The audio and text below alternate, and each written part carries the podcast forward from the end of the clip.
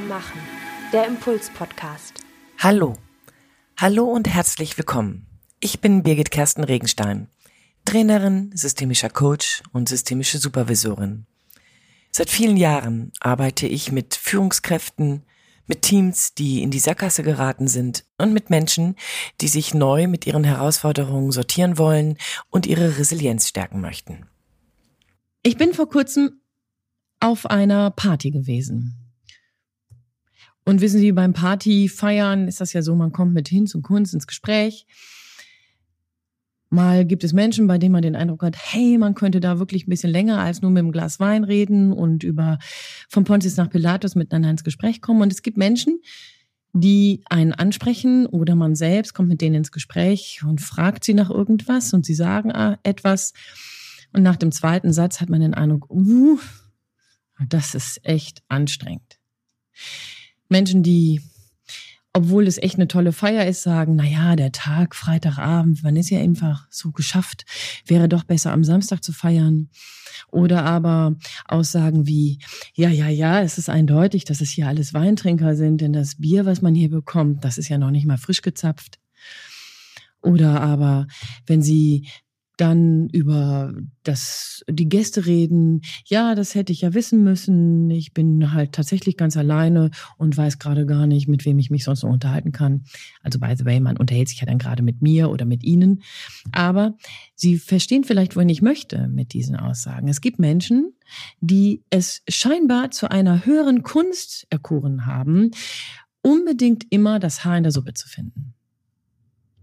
Und ich glaube, dass wenn wir hier miteinander so die nächsten paar Minuten darüber nachdenken, was wir sagen und was Worte eigentlich bewirken können, dann könnte man so als Headline sagen, ich spreche, also wirklich. Und vielleicht ist das nicht jedem von uns oder uns allen nicht immer und ständig bewusst, aber nicht nur die Tatsache, dass ich ähm, irgendwo in einen Raum reinkomme oder dass Sie irgendwo in einen Raum reinkommen, sondern die Tatsache auch, dass das, was Sie sagen, eine Wirkung hat. Und zwar eine Wirkung, die Sie nur bedingt in den Händen halten. In den Sprüchen, die Sprüche sind ein Buch in der Bibel, in den Sprüchen steht, ein freundliches Wort ist wie Honig. Angenehm im Geschmack und gesund für den Körper. Und wissen Sie, ich persönlich glaube, dass das ein sehr, sehr weises Buch ist und diese Aussage eine ausgesprochen hohe, kluge Lebensanschauung ist. Ich kann mich mit dem, was ich sage und mit dem, wie ich es jemand anderem sage, entscheiden, was ich bei demjenigen lostrete.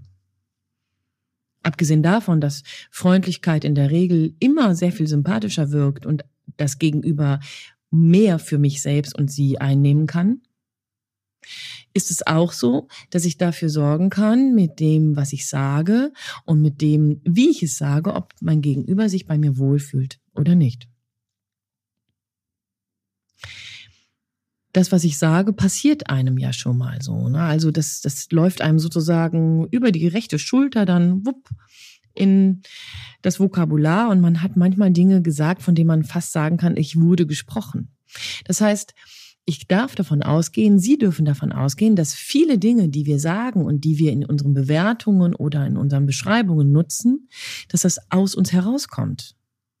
Das heißt, wir haben eine bestimmte Haltung, eine bestimmte Denkweise, eine bestimmte Sichtweise auf die Dinge, auf die Menschen, auf unser Umfeld, auf unsere Welt, auf unser Leben.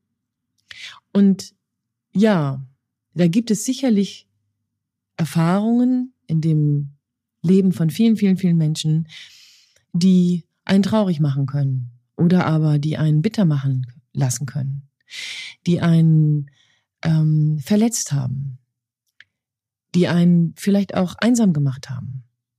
Und das kann gut sein. Und dass das dann selbstverständlich Auswirkungen hat auf die Art und Weise, wie ich die Welt betrachte, das will ich überhaupt gar nicht bewerten im Sinne dessen, dass es nicht sein darf, sondern ja, es ist so. Darunter gilt trotzdem die Frage, wie will ich damit umgehen? Wem will ich in meinem Leben und damit auch in den Worten, die ich nutze, die Macht geben, die Hoheit überlassen. Bin ich diejenige, die es immer entscheidet, dass das Leben, so wie ich es führe, in meinen 50, 80, 90 Jahren, dass ich entscheide, wie ich die Dinge betrachte und dabei durchaus mich entscheiden darf, sie wohlwollend und guttunend zu betrachten und damit auch wohlwollend und guttunend für mein Gegenüber sein darf. Ich kann mich auch entscheiden, die Hoheit all den Verletzungen zu überlassen, die sich in meinem Leben angesammelt haben, all den Enttäuschungen, all den Sackgassen, die ich in meinem Leben erlebt habe. Die Entscheidung, die liegt tatsächlich bei uns.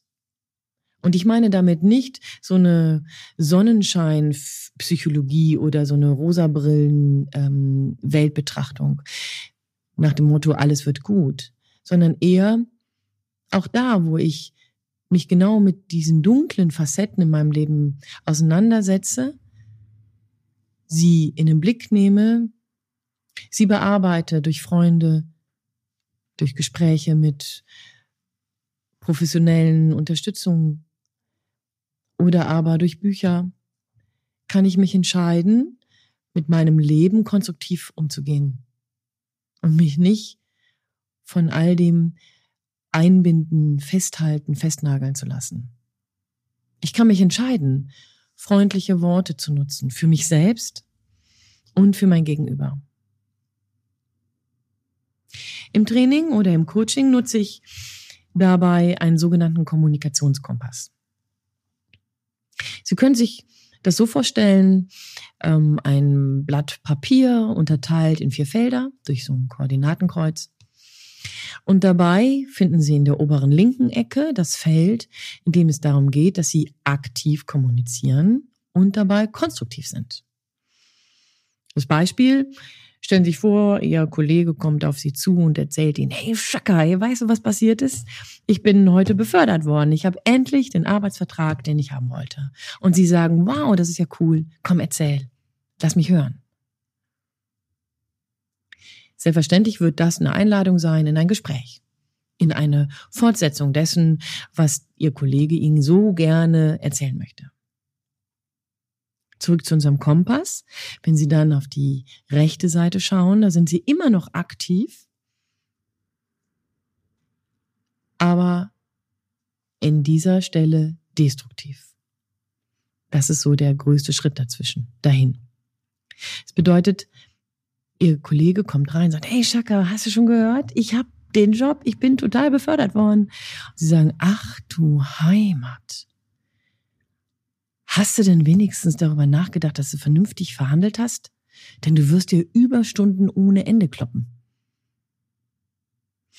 Nun, an dieser Stelle ist wahrscheinlich auch für jeden, der jetzt zuhört, klar, dass die Freude, mit mir dann darüber zu sprechen, nahezu gering oder null ist.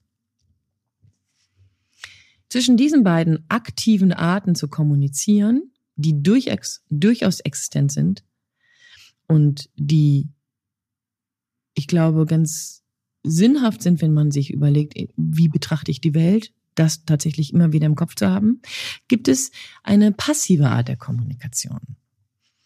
Es gibt nämlich tatsächlich in dem unteren linken Quadranten die, das passiv-konstruktive. Das Passiv-Konstruktive wäre bei dem Beispiel mit unserem Kollegen, der kommt rein, hey Schaka, hast du schon gehört? Wunderbar, ich bin befördert worden, ich freue mich wie Bolle. Und sie sagen, ach, gut. Je nachdem, wie Ihr Kollege oder Ihre Kollegin gestrickt ist, wird sie weiterreden, weil es ja grundsätzlich positiv gemeint ist, dieses Gut. Oder aber sie wird einfach nur äh, merken, ach, wunderbar, sie finden das in Ordnung, toll und wird ihrer Wege gehen.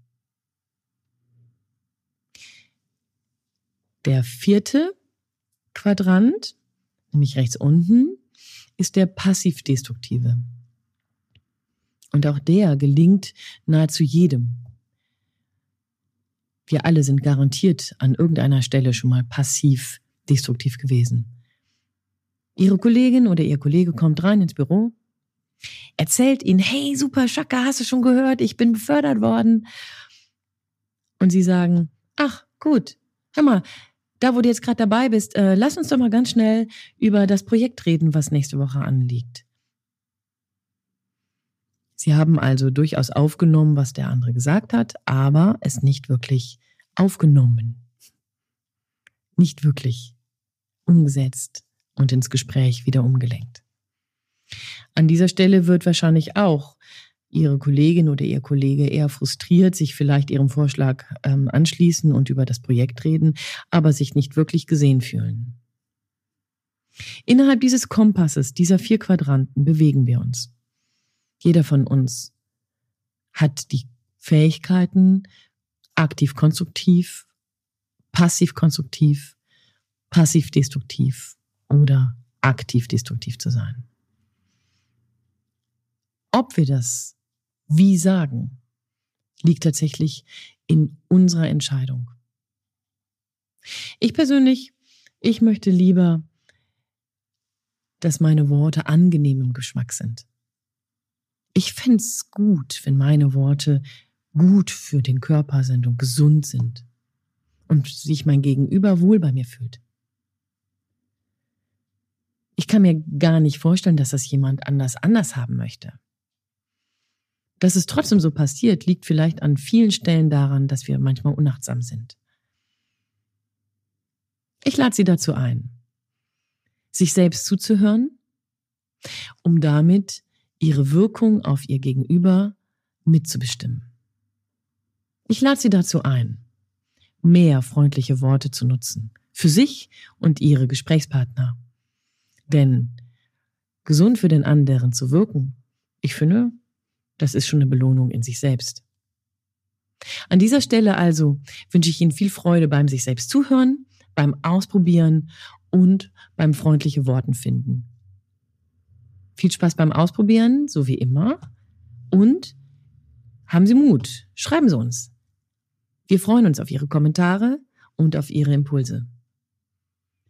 Ich wünsche Ihnen alles Gute. Ihre Birgit Kersten Regenstein. Einfach stärker machen.